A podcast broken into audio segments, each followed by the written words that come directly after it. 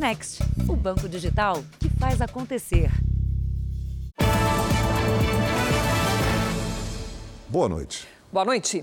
Um golpe tem se tornado comum em várias cidades brasileiras. Motoristas vão abastecer e, na hora de acertar a conta, aceleram e fogem sem pagar, deixando prejuízo para o frentista. Numa das ações em São Paulo, um funcionário do posto conseguiu deter o motociclista. O carro tinha acabado de ser abastecido no momento em que o passageiro arranca a mangueira de combustível e o motorista acelera. Uma frentista corre. O veículo vai embora. O golpe foi planejado. Dá para saber pela conversa do motorista quando chegou ao posto.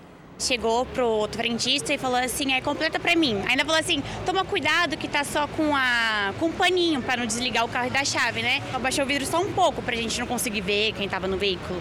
Aí na hora que destravou a bomba, ele mesmo da parte de trás um outro rapaz tirou o combustível e jogou no chão. Essa história não é um caso isolado.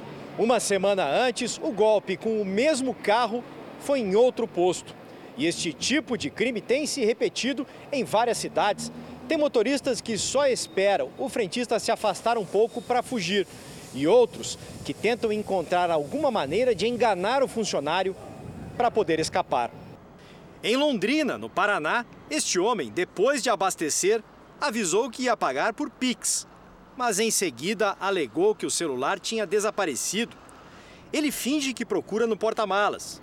Quando os frentistas se aproximam, o golpista entra no carro, depois foge, arrastando o funcionário na porta do veículo. Em São José dos Campos, no interior de São Paulo, assim que o tanque fica cheio, o motorista sai em marcha ré para não pagar. Em Porto Alegre, no Rio Grande do Sul, o mesmo homem neste carro preto foi gravado três vezes aplicando o golpe. Os crimes preocupam empresários e frentistas. O vice-presidente de um sindicato de trabalhadores diz que muitas vezes são os funcionários que ficam com o prejuízo. O patrão cobra. A nossa convenção coletiva não dá esse direito do patrão cobrar.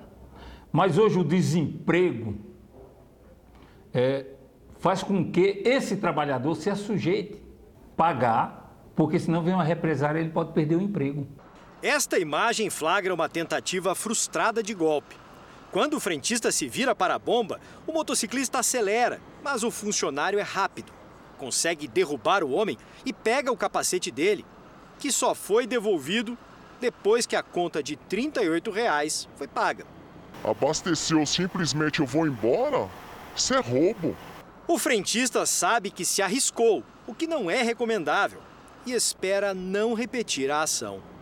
A gente corre o risco de uma ação da pessoa vir para cima, ou querer agredir, ou querer fazer um ato mais grave, né? Trânsito lento virou sinônimo de medo para os motoristas da maior cidade do país. São 37 assaltos por dia. É o que mostra um levantamento exclusivo do Jornal da Record. Reparem nesse flagrante captado por câmeras de monitoramento.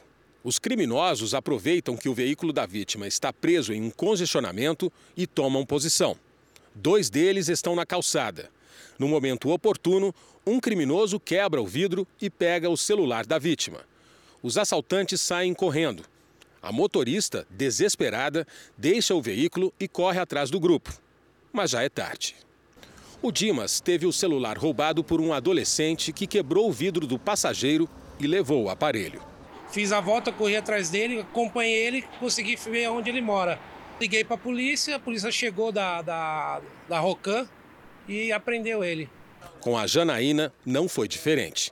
Ela estava num carro de aplicativo quando foi assaltada ao sair de um show na zona norte da cidade.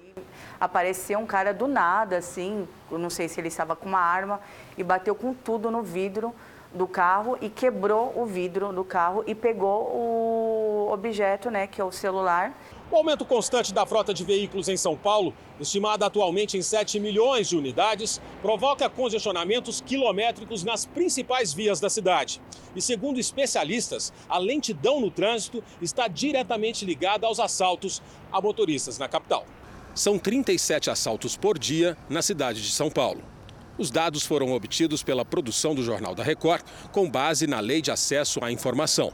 Esse especialista em segurança alerta Quem está no veículo precisa ficar atento o tempo todo. O que é ficar atento? É observar quem tem algum uh, comportamento suspeito e principalmente deixar uma distância entre um carro e outro, de pelo menos 3 metros. Só esse fato de você deixar o carro distante do outro, você manda uma mensagem para o criminoso que você está atento. Então ele prefere uma, uma vítima mais vulnerável, sem atenção, do que você. Veja agora outros destaques do dia.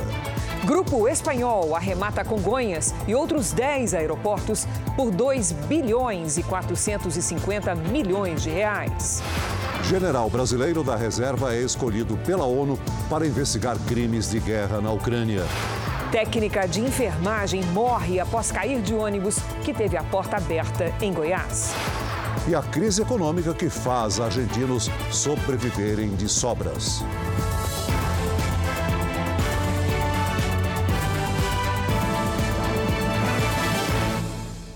Oferecimento: o Pix no Bradesco está ainda melhor. Experimente.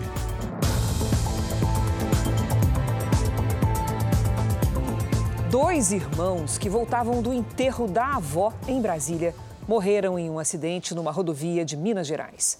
O carro em que eles estavam bateu de frente com uma carreta. O pai das vítimas é dono de uma conhecida rede de escolas presente em dois estados. O aviso do luto foi colocado na porta das três unidades da escola em Belo Horizonte e na de Salvador. Os alunos acostumados a estudar para o Enem nos fins de semana e até nos feriados foram dispensados. No cemitério, houve fila de carros na entrada. Velório e enterro foram restritos a amigos e parentes. Na tarde de ontem, os dois filhos do diretor do colégio, um dos mais tradicionais do Brasil, morreram num acidente na BR-040, perto de Três Marias, região central de Minas Gerais. Milena Ragazzi era especialista em marketing digital e tinha 30 anos. O irmão dela, o advogado Stefano Ragazzi, tinha 25. Os dois voltavam do enterro da avó materna em Brasília. O vídeo, gravado em um dos últimos encontros da família, mostra Stefano dançando com a avó. Segundo a Polícia Rodoviária Federal, o carro onde os irmãos estavam bateu de frente com uma carreta. O caminhoneiro teve ferimentos leves.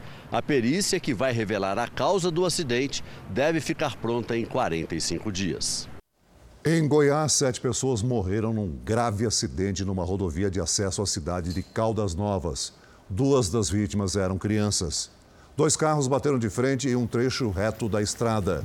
O impacto foi tão forte que um dos veículos se partiu ao meio. O outro foi lançado para fora da pista. Um dos carros levava cinco pessoas, o outro apenas um casal. Todos os ocupantes morreram no local da colisão. Ainda em Goiás, morreu nesta quinta-feira a mulher que caiu de um ônibus em movimento. Ela estava perto de uma das portas que se abriu. Lidiane Teixeira tinha 28 anos. Ela estava no ônibus da principal linha expressa de Goiânia, que opera num corredor exclusivo. De acordo com testemunhas, o veículo estava em movimento quando a porta traseira se abriu e Lidiane foi arremessada para fora. Ela chegou a ser socorrida, mas morreu no hospital. Por nota, a Metrobus, estatal que opera o corredor de ônibus, disse que presta auxílio à família e colabora com as investigações. O ônibus tem câmeras internas que podem ajudar a esclarecer o que aconteceu. Lidiane tinha dois filhos. Uma mulher batalhadeira, uma super mãe, uma ótima pessoa. Usuários dos ônibus dizem já ter presenciado as portas abrirem e fecharem sozinhas. A porta abriu na hora e eu do lado e eu vou e seguro a pessoa para não cair. Se não fosse um outro passageiro, tinha quebrado o meu braço, porque ele, ele segurou a porta. Lidiane, que nasceu no Maranhão, estava em Goiânia para estudar. Se formaria no fim do ano em técnico em enfermagem, quando finalmente iria rever os pais, depois de três anos. Sábado, ela foi lá para minha casa e falou que a mãe dela vinha, que ela ia se formar. Estava muito feliz. Aí acontece uma, uma tragédia dessa. Um traficante que estava foragido da justiça foi preso enquanto assistia ao jogo do Fluminense contra o Fortaleza, ontem, no Maracanã. Marco Aurélio dos Santos Rocha, o Foca, é apontado como chefe do tráfico de drogas do complexo do Castelar, em Belfar Roxo, Baixada Fluminense. A Polícia Militar recebeu a informação de que ele estaria no estádio e não foi difícil encontrá-lo. O criminoso usava uma camisa do Fluminense com o um apelido escrito nas costas. Foca é suspeito de ter participado de vários homicídios e tinha dois mandados de prisão em aberto.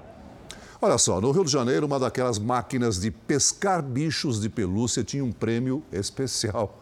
Um menininho de verdade. É, Celso, mas o que parecia uma brincadeira esconde um risco. O garoto conseguiu entrar pela abertura que libera os brinquedos. Sabe quando a criança quer tanto um brinquedo que quando ganha não larga mais? Aonde ele vai com essa vaca? Se falar que vai dar para alguém, ele até chora. Esse é o Samuel. Tem só dois anos, mas muita história para contar. Samuel é muito arteiro, muito. Tipo, já engoliu moeda, já deixou o vasculhante cair no braço, quebrou, machucou o braço, ficou, cortou o braço. E o Samuel apronta muito. Sobe em cima dos cachorros. Uma dessas peraltices deixou o Samuel famoso.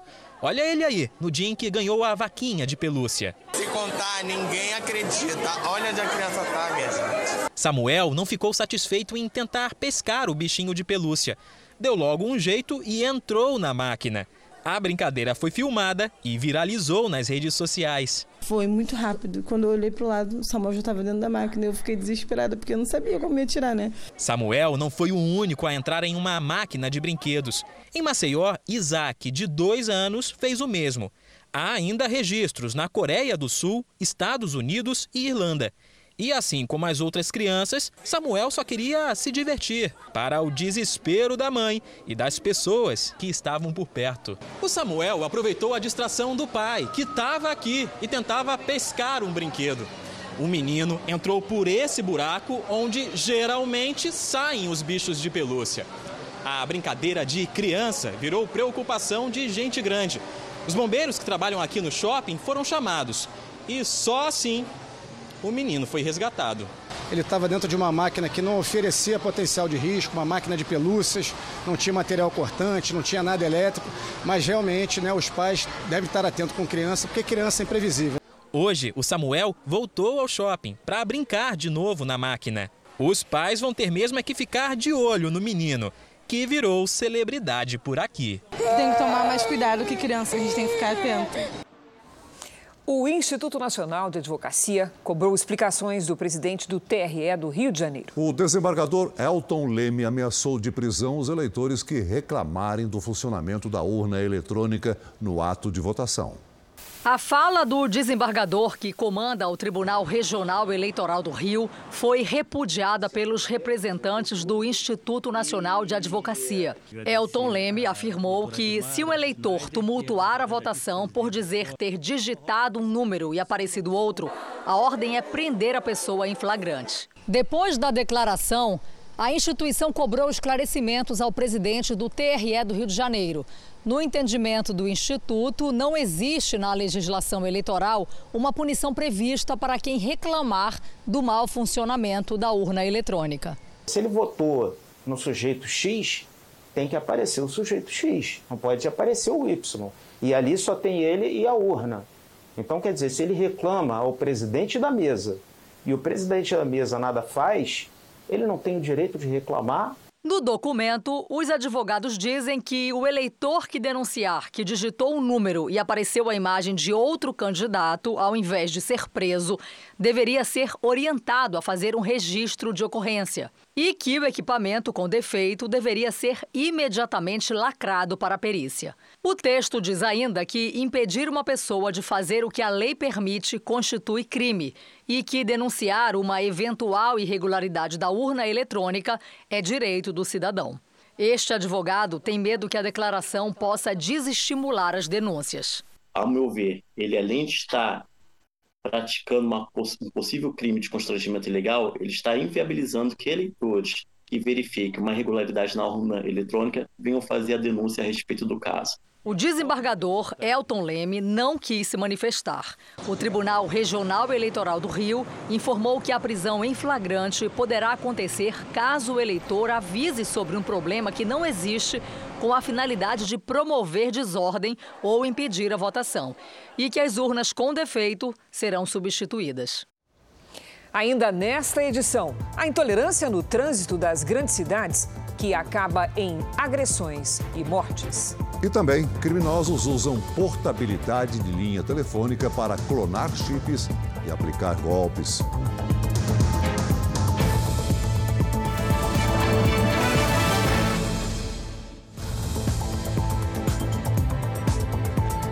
Europa enfrenta os extremos do clima neste verão. Enquanto alguns países lutam contra os incêndios florestais, outros lidam com alagamentos provocados por fortes chuvas.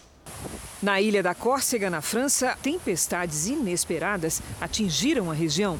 Os ventos de mais de 220 km por hora provocaram danos. Mais de 45 mil casas ficaram sem luz. Na cidade portuária de Marsella, as fortes chuvas provocaram alagamentos. Em alguns locais, a força da água chegou a derrubar pedestres. Outros países da Europa enfrentam tempo seco, o que contribui para os incêndios florestais. Dezenas de moradores e turistas foram retirados de uma ilha ao sul da Itália, mas agora o fogo está controlado. Já na Espanha, um dos focos de incêndio saiu do controle e até os bombeiros tiveram de correr das chamas. Dois turistas foram multados depois que foram flagrados surfando em um canal de Veneza, na Itália. As autoridades confiscaram as pranchas elétricas usadas pelos dois e ainda aplicaram uma multa de quase 8 mil reais. Os turistas foram expulsos de Veneza. Segundo o prefeito, eles colocaram em risco a vida das pessoas que navegam pelos canais da cidade histórica italiana. Os presidentes da Ucrânia e da Turquia se reuniram hoje com o secretário-geral da ONU. No encontro que aconteceu na cidade ucraniana de Lviv, o presidente do país, Volodymyr Zelensky, e o turco Recep Erdogan assinaram um acordo para reconstruir a infraestrutura da Ucrânia depois que a guerra terminar. Zelensky descartou um cessar-fogo enquanto os russos estiverem em território ucraniano. O general brasileiro da reserva, Carlos Alberto dos Santos Cruz, foi escolhido pela Organização das Nações Unidas para chefiar uma missão que vai investigar um possível crime de guerra. A tarefa é saber por que um centro de detenção explodiu na Ucrânia em julho. Na ocasião, dezenas de prisioneiros morreram. A Rússia e a Ucrânia negam a autoria do ataque e trocam acusações. O general da reserva, Santos Cruz, já foi comandante das forças da ONU no Haiti e no Congo. Ele também foi ministro-chefe da Secretaria de Governo do presidente Jair Bolsonaro. O anúncio da escolha do militar foi feito pelo secretário-geral da ONU, Antônio Guterres, na Ucrânia. Nos Estados Unidos, um juiz ordenou a divulgação do depoimento que levou à operação de busca e apreensão na casa do ex-presidente Trump, na Flórida, há 10 dias. O documento deve ser entregue por promotores até o próximo dia 25. O Departamento de Justiça havia pedido sigilo para não comprometer a investigação sobre supostas fraudes fiscais envolvendo a organização Trump, que alega inocência. O ex-diretor financeiro da organização, Allen Weisselberg, se declarou culpado de 15 crimes. Ele confessou ter planejado fraudes fiscais. O ex-presidente Trump não foi acusado de nenhuma irregularidade. As receitas do futebol europeu cresceram mais de 10% durante a pandemia. Mesmo com os estádios fechados ao público, os clubes lucraram com os direitos de transmissão. O Barcelona vai ter o atual melhor jogador do mundo na próxima temporada. O polonês Robert Lewandowski deixou o Bayern de Munique por mais de 240 milhões de reais.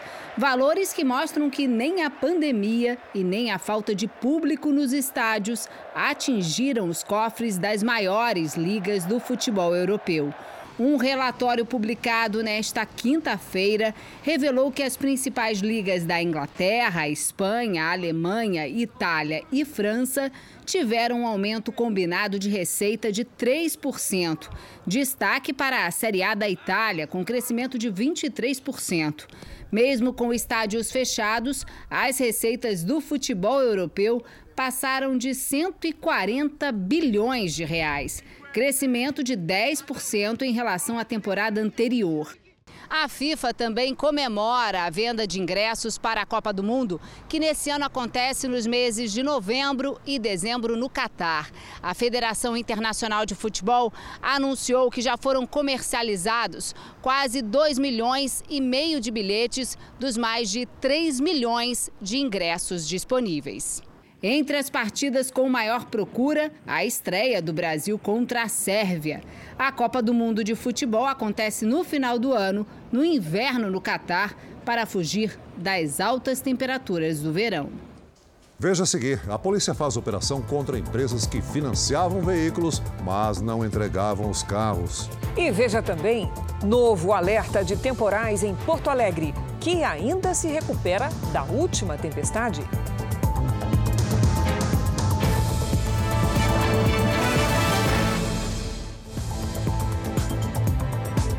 A maioria do Supremo Tribunal Federal decidiu que a nova lei de improbidade administrativa não deve ser aplicada nos casos que já receberam condenação definitiva. A improbidade administrativa acontece quando o crime é cometido no exercício de uma função pública. A nova lei passou a valer em outubro do ano passado. A principal mudança é que ela agora exige a prova de que o gestor causou prejuízos ao bem público de forma intencional. Com a decisão do Supremo, a aplicação da nova lei só valerá para casos abertos depois de ela entrar em vigor. A maioria de votos foi atingida com a posição da ministra Carmen Lúcia, que seguiu a tese do relator, ministro Alexandre de Moraes. No direito brasileiro, a lei não retroage, ela se põe para o futuro. O presidente da corte, Luiz Fux, e a ministra Rosa Weber também votaram hoje, conforme o entendimento do ministro Alexandre de Moraes. Outro ministro a votar nesta quinta-feira, Gilmar Mendes, votou no sentido de que a nova versão da lei deveria valer para os casos do passado. A decisão será referência para todos os tribunais do país e deve tirar vários candidatos que já foram condenados por improbidade administrativa das eleições de outubro. No Rio de Janeiro, a polícia indiciou por fraude processual o médico contratado pela família do modelo Bruno Krupp, que atropelou e matou um adolescente na Barra da Tijuca. Segundo o inquérito que apura o caso, o médico Bruno Nogueira Teixeira teria tentado impedir a transferência do modelo para uma unidade de, de saúde prisional. Ele atestou que Bruno Krupp estaria com problemas graves nos rins e precisava ser transferido para uma UTI, mas isso não seria verdade. Bruno Krupp está preso e responde pelo crime de homicídio por dolo eventual, quando se assume o risco de matar. A defesa do médico não foi localizada. A intolerância no trânsito das grandes cidades tem matado cinco pessoas a cada hora no Brasil. Em São Paulo, um entregador foi baleado após discussão. As brigas começam por uma colisão no trânsito caótico das grandes cidades, ou por um retrovisor, por um arranhão na lateral do carro, por um tris. No momento que ele foi para quebrar o vidro do meu carro, minha mãe entrou na frente e não sei identificar o que, que ele estava na mão nesse momento. Ela simplesmente colocou a mão para segurar ele e cortou a mão dela. Em Curitiba, uma manobra brusca causou a confusão. Depois de ser perseguida pelo motorista desse carro e ter a lateral arranhada, essa professora desce. Num gesto arriscado, tenta parar o motorista com o próprio corpo. Esse outro motorista que viu a cena tenta ajudar e acaba se envolvendo na discussão.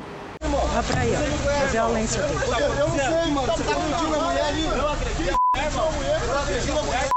Eu falei, moço, olha, vamos conversar, tá acontecendo alguma coisa, a gente pode resolver, eu te passo o meu contato, não sei o que, que tá acontecendo lá atrás, o que, que houve, eu sei resolver da minha maneira. Ele falou. Eu resolvo na porrada. Na última segunda, também em Curitiba, uma discussão de trânsito envolvendo um taxista e um motorista de aplicativo acaba em um ataque de fúria. O motorista do aplicativo usa um objeto que estava no porta-malas para atacar o carro do taxista. Tudo registrado por um morador da região. Em João Pessoa, depois de um desentendimento no trânsito, um dos motoristas foi atingido com três tiros no peito. Segundo a família, tudo aconteceu quando o pai levava a filha para a escola. O outro motorista fugiu. A violência no trânsito no Brasil tem deixado muitas sequelas e muitas famílias de luto. Segundo o último levantamento do DataSUS, a cada hora, pelo menos cinco pessoas morrem no país vítimas desse tipo de violência. A família da Luciana está sentindo isso na pele. O genro de 32 anos levou dois tiros no rosto e está internado depois de uma discussão de trânsito. Guilherme Intezev, que é motoboy, foi atingido pelos disparos, segundo a família, porque esbarrou com a bolsa de entrega no retrovisor de um taxista e seguiu viagem. Depois a gente conversou, meu genro disse que ele passou no farol do shopping Interlagos, aí o senhor fechou ele, como a moto dele é pequenininha, derrubou ele da moto. O motoboy seguia por essa avenida da zona sul de São Paulo na última sexta-feira. Dois tiros atingiram o rosto da vítima, que deve passar por uma cirurgia. Ele tem duas filhas. Uma está tendo febre direto. Tem dois dias que não vai para a escola sentindo falta do pai. Lesões e mortes provocadas por ferimentos em acidentes graves ou em consequência de discussões banais. O Brasil está entre os cinco países com trânsito mais violento do mundo. Casos que têm se tornado mais frequentes, segundo essa psicóloga do Observatório Nacional de Segurança Viária. São diversos os fatores que contribuem para os, números que nós temos hoje. Aí são pessoas com estados emocionais que, que, são, que, que utilizam esse ambiente trânsito para se expressarem e às vezes você não está bem com você mesmo e acaba sendo refletido no trânsito pelos motivos mais fúteis possíveis. No Rio Grande do Sul, bairros inteiros estão há mais de 50 horas sem energia elétrica por causa do temporal que aconteceu no início da semana. Quase 38 mil residências foram prejudicadas. As pessoas ainda tentam consertar os estragos. Quatro municípios estão em situação de emergência. A região metropolitana de Porto Alegre registrou rajadas de vento de 120 km por hora na última segunda-feira. Árvores caídas, imóveis destelhados e muita preocupação, já que a previsão é de temperaturas ainda mais baixas nos próximos dias. É uma situação de caos frio, chuva, sem energia. Em Canoas, a 20 quilômetros de Porto Alegre, o cenário ainda é de destruição.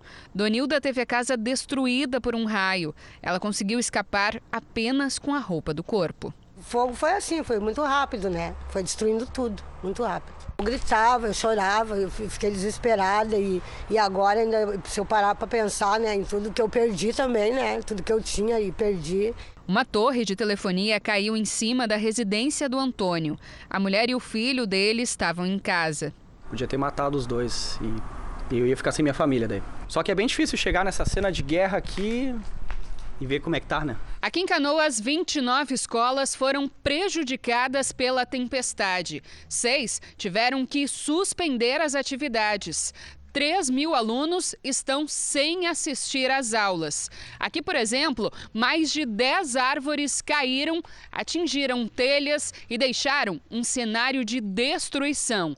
A previsão é de que volte a funcionar só na segunda-feira. As equipes estão trabalhando, trabalharam ontem até meia-noite, estão trabalhando direto em diversos pontos e vão trabalhar sábado e domingo. A ordem é não parar. Outra notícia sobre o clima no Rio Grande do Sul é a chegada da frente fria que vai atingir também outros estados. Muitos turistas esperam ver neve nas Serras Gaúchas. Enfrentar o vento gelado e a chuva no final da tarde não foi fácil. Bota de, de, de lã, umas três, quatro blusas, mais um casaco por cima.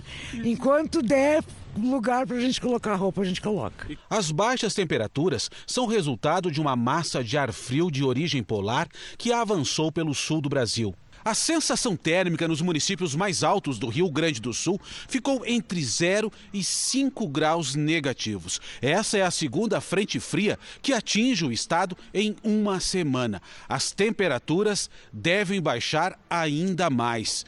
E por causa do aumento na umidade, existe a possibilidade de neve na região. Muita gente veio para a Serra Gaúcha ver de perto esse fenômeno. Em Gramado, os hotéis estão lotados até o final de semana. Deixamos 34 graus, sol, calor. Chegamos aqui bastante frio, vento. Não estamos acostumadas com esse frio. Primeira vez a gente veio experimentar o friozinho do inverno. A última vez que nevou no Rio Grande do Sul foi em 17 de maio desse ano, aqui em São José dos Ausentes. A sensação térmica chegou a 20 graus abaixo de zero. E se fica tão frio do lado de fora, um fogão a lenha para se aquecer dentro de casa se tornou algo indispensável. Para aquecer, até daí a gente aproveita e faz comida, né? Cozinha um feijão, faz aproveita daí para tudo, né? Não dá para ficar sem. Olha aí, a quinta-feira foi de temporais em Santa Catarina e no Paraná. Em menos de cinco horas, cidades do oeste paranaense registraram toda a chuva esperada para o mês inteiro. Vamos ver os detalhes com a Lidiane Sayuri. Boa noite, Lid. Tem alerta, notícias de alerta por aí? Tem sim, Cris. Boa noite a você, Celso, a todos que nos acompanham. Nas próximas horas, a frente fria se aproxima de São Paulo e de Mato Grosso do Sul, com temporais, granizo e ventania no interior destes estados. Uma forte massa de ar polar avança e derruba as temperaturas entre o Rio Grande do Sul e o interior de Minas, em todos os estados do centro-oeste e em parte da região norte. Nesta quinta, cidades do Rio Grande do Sul já registraram chuva congelada e algumas neve também.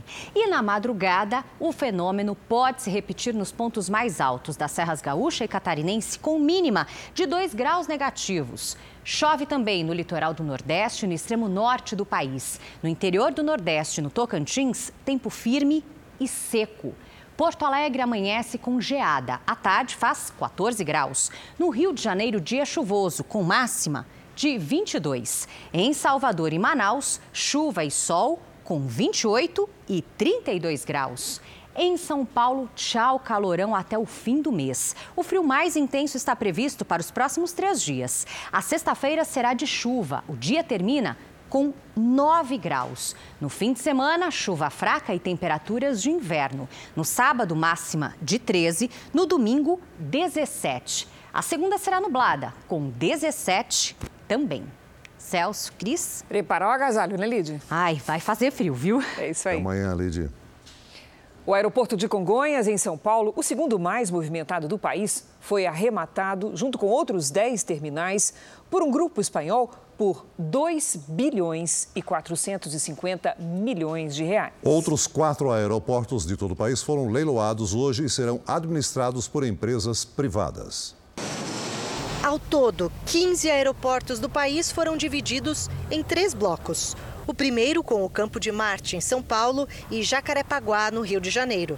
Outro contava com dois aeroportos na região norte, Belém, no Pará, e Macapá, no Amapá. O bloco mais cobiçado era o que tinha Congonhas, em São Paulo. Congonhas, segundo aeroporto de maior movimento no país, com 34 milhões de passageiros por ano, era considerado a joia da coroa.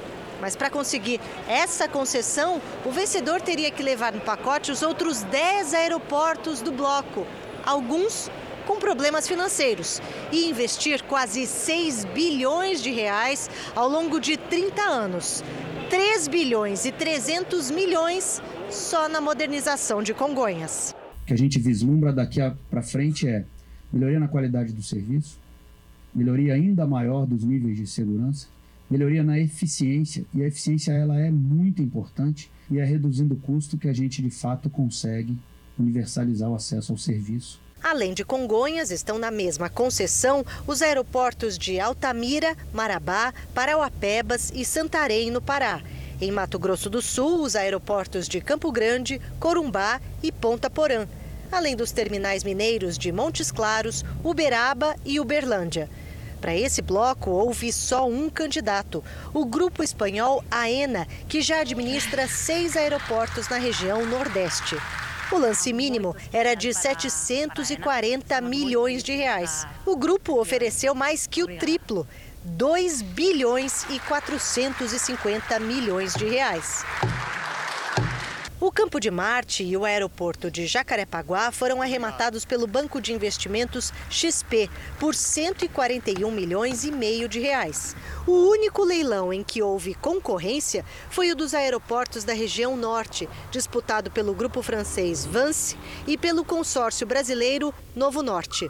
Os brasileiros venceram com a oferta de 125 milhões de reais, mais que o dobro do lance mínimo. Nós estamos buscando aqui prover infraestrutura de qualidade, prover aeroportos de qualidade em todo o país e aeroportos também que vão trazer um desenvolvimento regional muito grande, não só para o porto, mas para toda a comunidade ao redor. Um dia de êxito e um sucesso para o Brasil, o leilão desses três blocos de aeroportos. Em São Paulo, uma empresa de fachada é suspeita de atrair mais de 3.800 clientes para um esquema de pirâmide. O desvio é estimado em mais de 700 milhões de reais. Hoje a polícia fez uma operação para encontrar os envolvidos e apreender provas. A MSK Operações Investimentos Limitada tem sede na Zona Sul de São Paulo e é suspeita de ter aplicado golpes em cerca de 3.800 pessoas. Este homem, que não quer se identificar, perdeu 100 mil reais.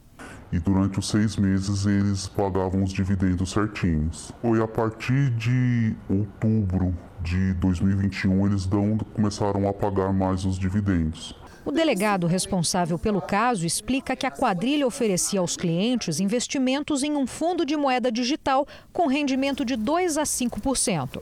Não existia efetivamente uma aplicação financeira em criptomoedas. Era, na realidade, um sistema de pirâmide onde a entrada de cada vez mais pessoas ia financiando aqueles mais antigos em detrimento dos últimos que acessaram esse tipo de investimento. A polícia cumpriu 19 mandados de busca e apreensão. Carros e computadores foram apreendidos. De acordo com a investigação, os valores dos contratos passam de 700 milhões de reais. Em março, o Jornal da Record mostrou denúncias de clientes sobre a empresa e as possíveis fraudes cometidas. Em maio deste ano, a empresa assinou um acordo com o órgão de defesa do consumidor de São Paulo e se comprometeu a devolver o dinheiro de vítimas que registraram queixa. Mas um mês depois, nenhum valor tinha sido repassado aos clientes. Era para nós começarmos a receber entre o dia 20 e o dia 30 de cada mês, a partir de janeiro o que até hoje não aconteceu. A MSK deve responder por crimes contra o consumidor, lavagem de dinheiro, organização criminosa, estelionato e falsidade ideológica. Tentamos contato com a empresa, mas não tivemos resposta.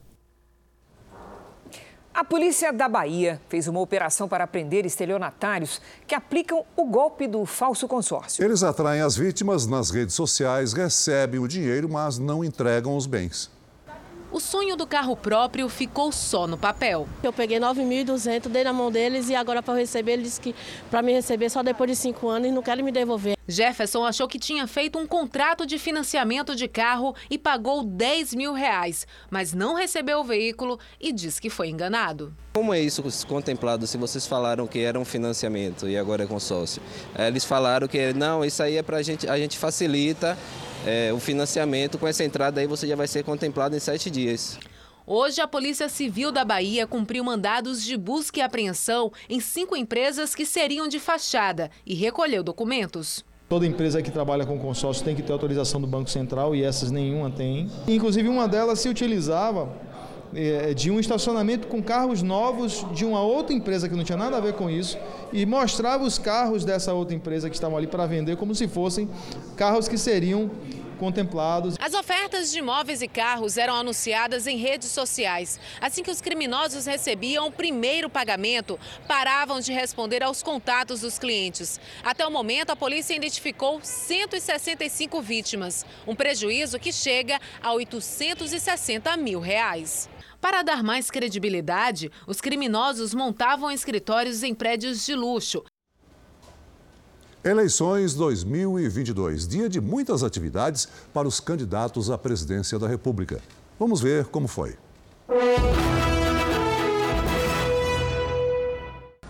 Pela manhã, ao sair do Palácio da Alvorada, o presidente Jair Bolsonaro, do PL, conversou com apoiadores e se envolveu em uma discussão com um youtuber que fazia provocações. Bolsonaro chegou a tentar pegar o celular do rapaz. Depois da confusão, os dois conversaram. Você pode conversar à vontade.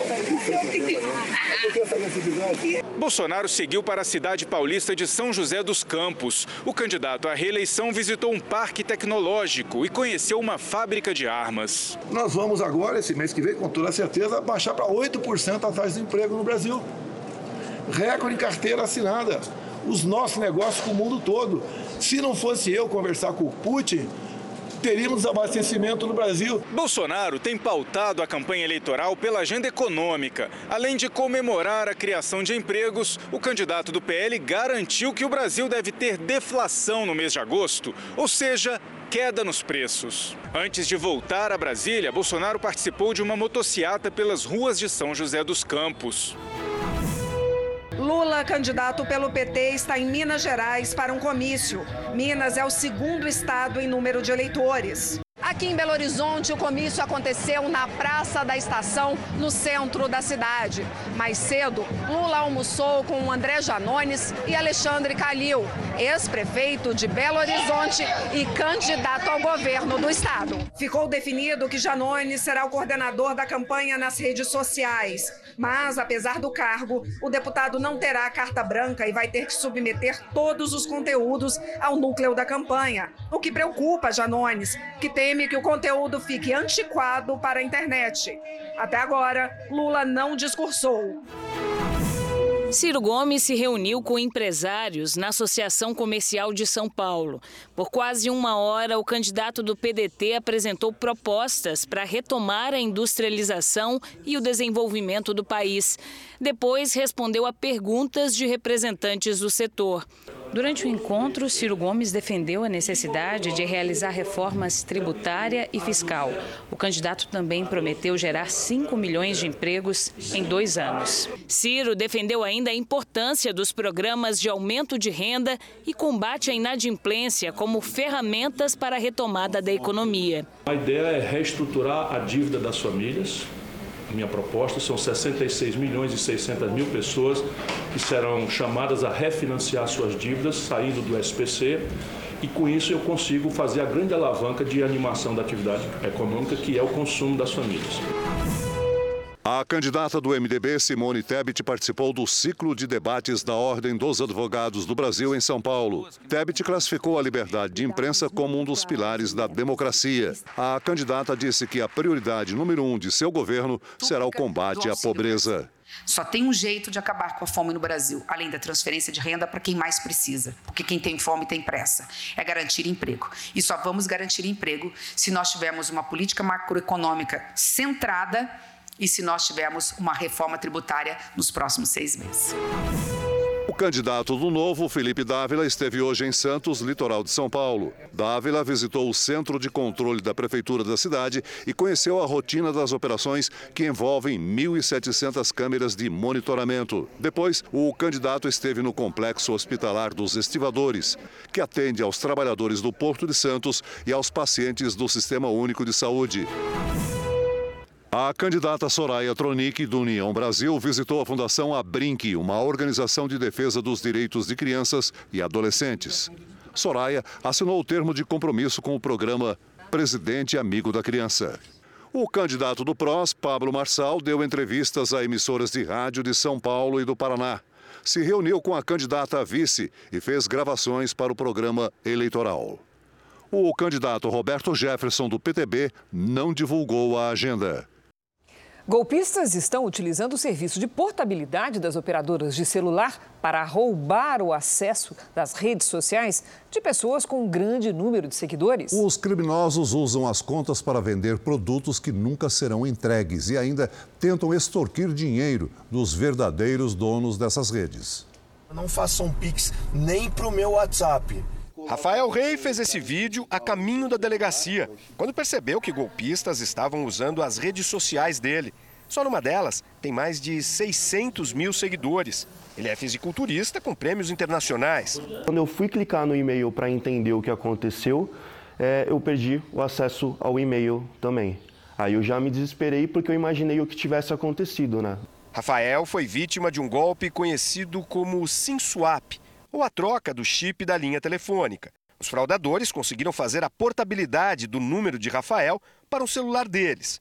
A partir daí, tomaram conta das redes sociais do fisiculturista. A partir do, do momento que ele tem o seu chip com a sua linha, o usuário é, legítimo perde a linha né? E, e, e, ele passa a ter sua linha para comunicar, inclusive, com, com as pessoas do seu contato, se passando por você ou com um banco, né?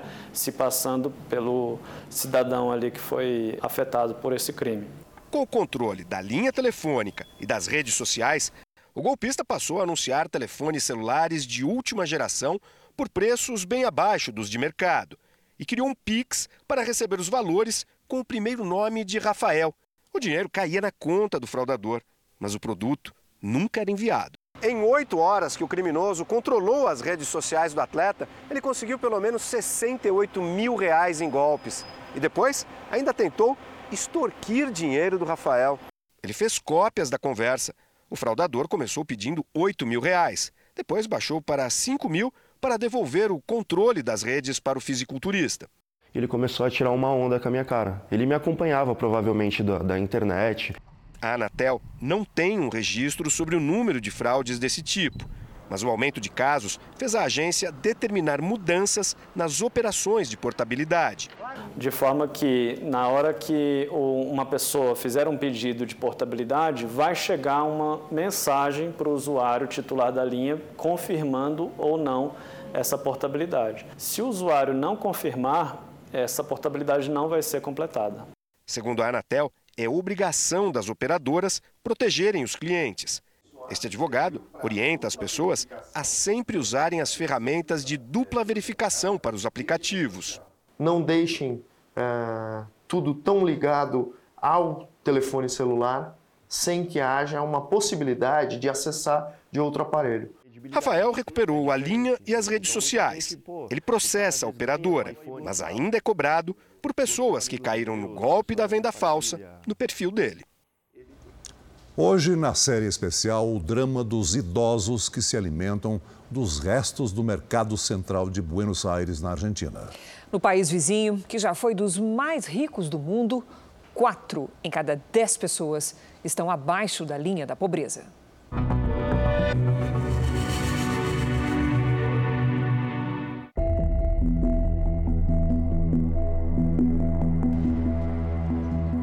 Como garimpar.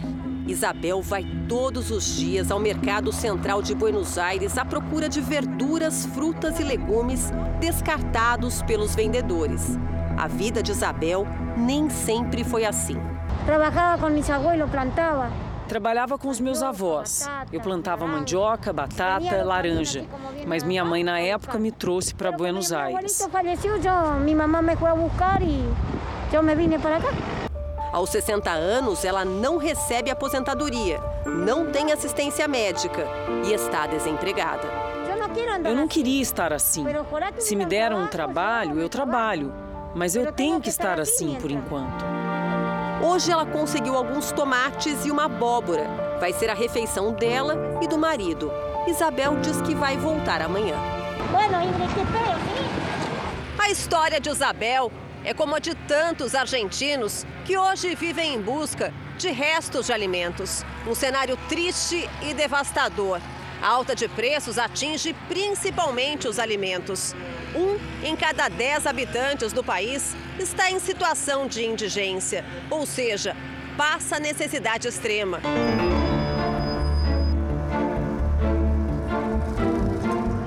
Levantamento recente revela que em 578 mil lares vivem pessoas que não têm dinheiro nem para comprar comida.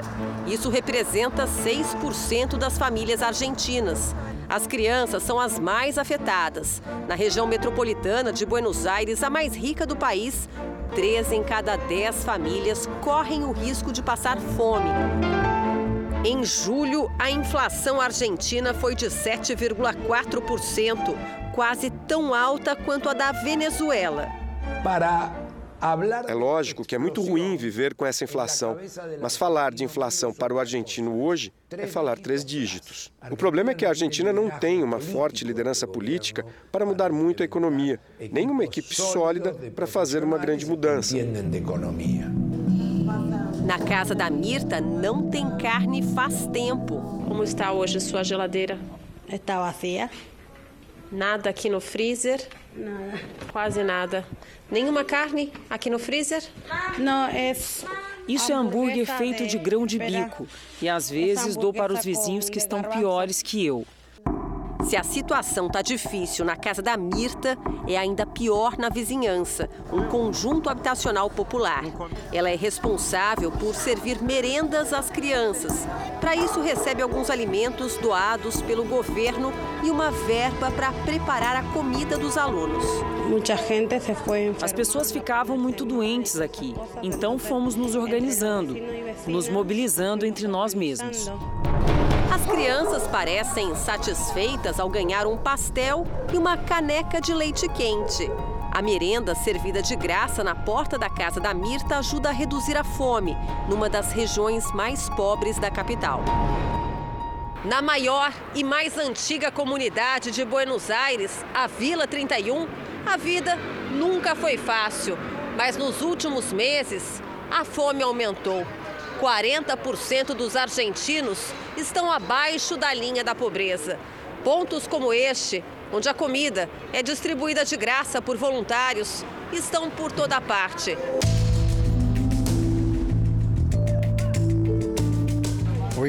Hoje tem um jantar e faz muito frio. O país tem hoje pouco mais de 2 mil comedouros, como são chamadas as cozinhas comandadas por voluntários, que alimentam 1 milhão e 300 mil argentinos.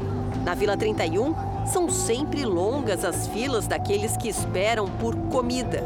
A polenta com molho de tomate e queijo será a única refeição do dia para algumas dessas pessoas. Não lo puedo comprar. Acá, mira, por mais pouquito que me han dado. Eu não conseguiria comprar, mas me deram só um pouquinho. Sobrevivo. O governo é que deveria me dar condições. Um?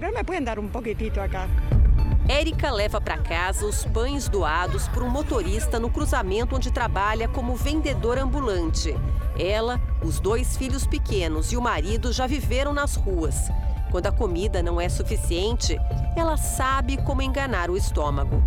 Eu tomo mate. Eu tomo mate, tomo mate com meu marido ou tomo um chá, porque às vezes eu não tenho nada para comer. Aí às vezes que não tenho para comer. Este argentino prepara diariamente refeições que vão ser doadas.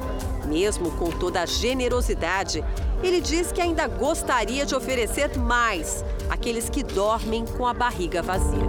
Cada dia vou ver mais chicos na calle, mais famílias na calle. Cada dia há mais crianças nas ruas, há famílias nas ruas. Isso é uma dor imensa. Minha satisfação não é poder dar um prato de comida. Eu não queria isso, mas sim que esse país estivesse melhor.